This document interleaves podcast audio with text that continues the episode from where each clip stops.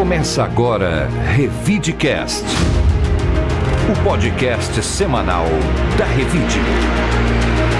Oferecimento Ribeirão Shopping, sempre muito mais. Olá, eu sou a Bel de Farias, bem-vindo ao nosso Revidecast, o podcast da Revide. Aqui você vai saber tudo o que aconteceu de mais importante na última semana. Olá, eu sou o Murilo Pinheiro. E vamos começar o nosso podcast de hoje com o resultado das eleições que terminaram no domingo, dia 30 de outubro. Os brasileiros escolheram para presidente pelos próximos quatro anos o petista Luiz Inácio Lula da Silva, que ficou com 50,90% dos votos, com 60 60.345.999 votos. E o novo governador do estado de São Paulo será Tarcísio de Freitas, que ficou com 55,27% dos votos, com 13.480.643 votos. Murilo, uma vitória apertada por Luiz Inácio Lula da Silva. O presidente Bolsonaro demorou para reconhecer a derrota e uma sequência de atos pelo Brasil com a não aceitação do resultado das urnas. E em Ribeirão, um grupo de apoiadores do presidente Jair Bolsonaro protestou na quarta-feira, dia 2, em frente à sede regional do Exército na Rua Duque de Caxias, região central de Ribeirão Preto. Os manifestantes pediam por uma intervenção federal dos militares. Os apoiadores do presidente não aceitam o resultado das eleições, vencidas no último domingo. A Polícia Militar acompanhou a manifestação e organizou o trânsito na região. Qual a sua avaliação? Pois é, tivemos três dias né, que foram muito pesados, muito tensos no país, uma situação que a gente nunca teve, né? A gente já teve várias eleições é, há muito tempo que sempre foram mais tranquilas, né? E a democracia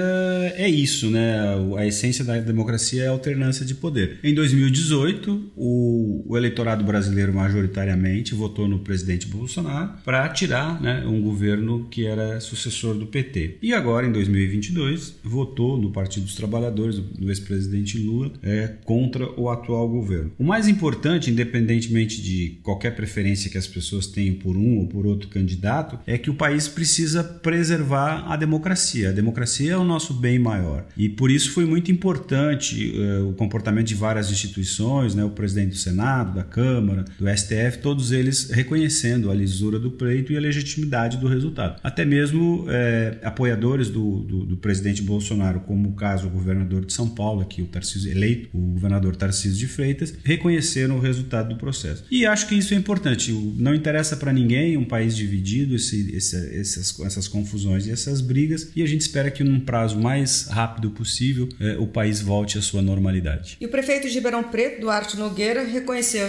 a vitória do presidente Luiz Inácio Lula da Silva. Nogueira, que apoiou Bolsonaro no segundo turno, pediu serenidade e defendeu o respeito às normas constitucionais. Ele escreveu na sua conta no Twitter: Vamos serenar os ânimos, a vida segue, a democracia já manifestou sua vontade. Lula ganhou e vai governar. Bolsonaro perdeu e vai fazer oposição. É assim que funciona. Durante breve fala no Palácio da Alvorada, na segunda-feira, 1 de novembro, Bolsonaro comentou sobre os protestos que têm acontecido em algumas rodovias. Abre aspas, as manifestações políticas sempre serão bem-vindas, mas os nossos métodos não podem ser os da esquerda, que sempre prejudicaram a população, como a invasão de propriedades, destruição de patrimônio e cerceamento do direito de ir e vir, afirmou o presidente. Leia a íntegra do discurso no portal da Revide. Os presidentes da Câmara, Arthur Lira, e do Senado, Rodrigo Pacheco, reconheceram a vitória de Lula. Além dos representantes representantes do Legislativo e Judiciário brasileiro, até amanhã desta quarta-feira, dia 2, mais de 90 países já haviam reconhecido o resultado das eleições. Entre eles, Estados Unidos, Reino Unido, China, França, Espanha, Portugal, Argentina, entre outros. Após a fala de Bolsonaro no Palácio da Alvorada, o ministro da Casa Civil, Ciro Nogueira, informou que o governo dará andamento na transição de governo. Geraldo Alckmin, PSB, vice na chapa de Lula, será o coordenador da transição. Revide.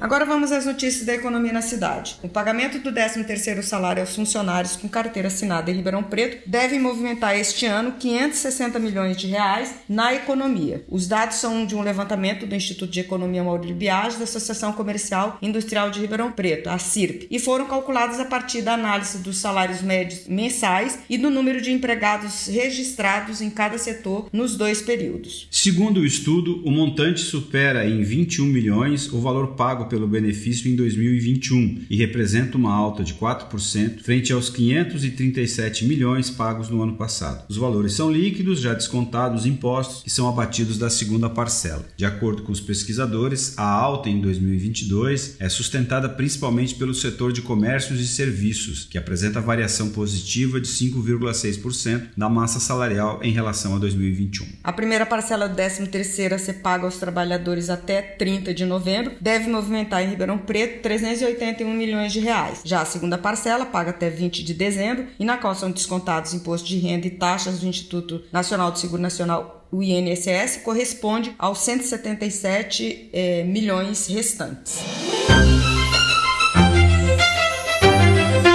Revide.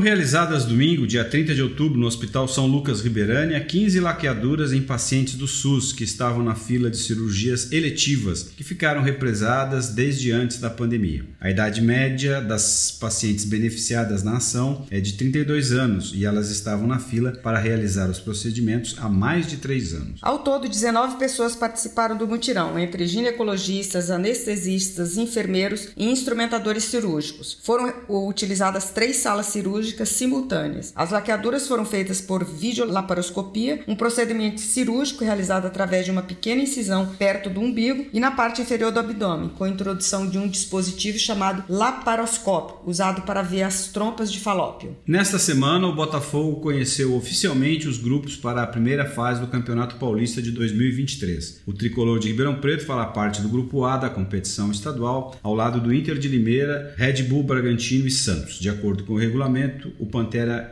não enfrenta esses rivais durante a primeira fase do torneio. Os adversários do Botafogo na primeira parte do campeonato serão São Paulo, Guarani, Mirassol e Água Santa, que fazem parte do grupo B. Corinthians, Ituano, Ferroviária e São Bento, que estão na fase C, além de Palmeiras, São Bernardo, Santo André e Portuguesa, que estão no grupo D. Revide. Agora o Paulo Apolinário, editor da revista, vai falar sobre a edição desta semana, que terá exclusivamente a versão digital. Paulo, quais os destaques desta edição? Oi, Bel, Murilo e ouvintes do Revidcast. As matérias mais lidas no portal Revide nesta semana não poderiam ser outras. Foram as que trataram da vitória do ex-presidente Lula nas eleições e também as matérias sobre as manifestações e bloqueios daqueles que não aceitaram o resultado das urnas. Longo da semana, os bloqueios e manifestações foram diminuindo. Já na quinta-feira, após a determinação do governador Rodrigo Garcia e o pedido do presidente Jair Bolsonaro para a liberação das vias, as rodovias ao entorno de Ribeirão Preto amanheceram sem nenhum bloqueio. E em todo o estado de São Paulo, a tônica tem sido a mesma. A Polícia Militar já havia dissolvido até a quinta-feira 334 pontos de bloqueio e aplicado mais de 260 multas no valor de 100 mil reais Em Ribeirão Preto, um pequeno grupo de manifestantes pedia por um golpe militar em frente à 5 CSM, na rua Duque de Caxias, na região central. Eles permaneciam nas calçadas e deixaram o trânsito seguir livremente. E o prefeito Duarte Nogueira reenviou à Câmara Municipal um projeto de lei complementar que libera uma indenização de 70 milhões do município para o consórcio pró-urbano. Um projeto semelhante já havia sido barrado na Câmara. Na ocasião, a votação terminou em 11 a 11. Para aprovação, seria necessário a maioria absoluta dos votos. O novo projeto aumenta as contrapartidas à pró-urbana, como a melhoria da frota. Porém, o ponto principal continua o mesmo: o repasse de 70 milhões como indenização da prefeitura à pró-urbano, como uma forma de reparar os prejuízos do consórcio na cidade. Para saber mais sobre essa e outras notícias, acesse o portal Revide e nos siga siga nas redes sociais. E a matéria de capa da revista desta semana traz a análise de cinco economistas sobre os desafios econômicos que o presidente eleito Lula terá a partir de 2023. Temas como a inflação, juros, salário mínimo, preço dos combustíveis e a continuidade de programas sociais são alguns dos tópicos abordados. Revide. Professor Cleide Vasconcelos vai nos dar uma dica de filme ou série para o fim de semana. Boa tarde, bom dia, boa noite. O filme de hoje se chama Argentina 1985. É com o Darim, que está bem diferente. Tá um senhorzinho nesse filme. É sobre o processo de redemocratização da Argentina em 1983, acho que começa, logo depois da queda da ditadura. E lá na Argentina, diferente do Brasil, aconteceu um julgamento dos responsáveis pelo, pela tortura e tudo mais, que aconteceu na época da ditadura. Os militares, o, o ex-presidente for, foram julgados. Houve um processo no meio de um monte de confusão, no meio de um monte de ameaças. É, eles julgaram as pessoas e os crimes que eles cometeram.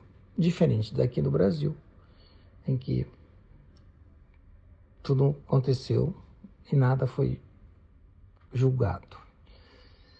E é a história do promotor que vai liderar essa, essa, esse julgamento. Só que antes de ser um julgamento, ele tem que ser consistente, ter provas, depoimentos, para se transformar num, num processo, né? E é muito legal, porque é toda essa história, toda essa formação, a equipe que ele monta, e é emocionante, é bem emocionante. Eu não posso falar nada, né? Porque é a história e, e o filme é justamente o desenvolvimento dessa história. Então eu só posso dizer que é muito legal. Mas eu não vou contar nada mais. Mas vão lá que vocês vão gostar. Eu assisti no Prime Video. É isso. Bye. Tchau.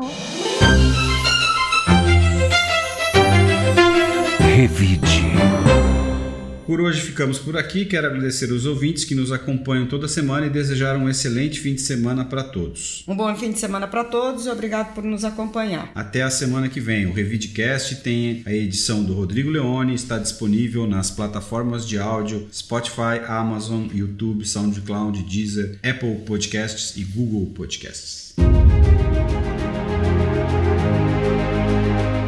Você ouviu Revidcast o podcast semanal da Revide.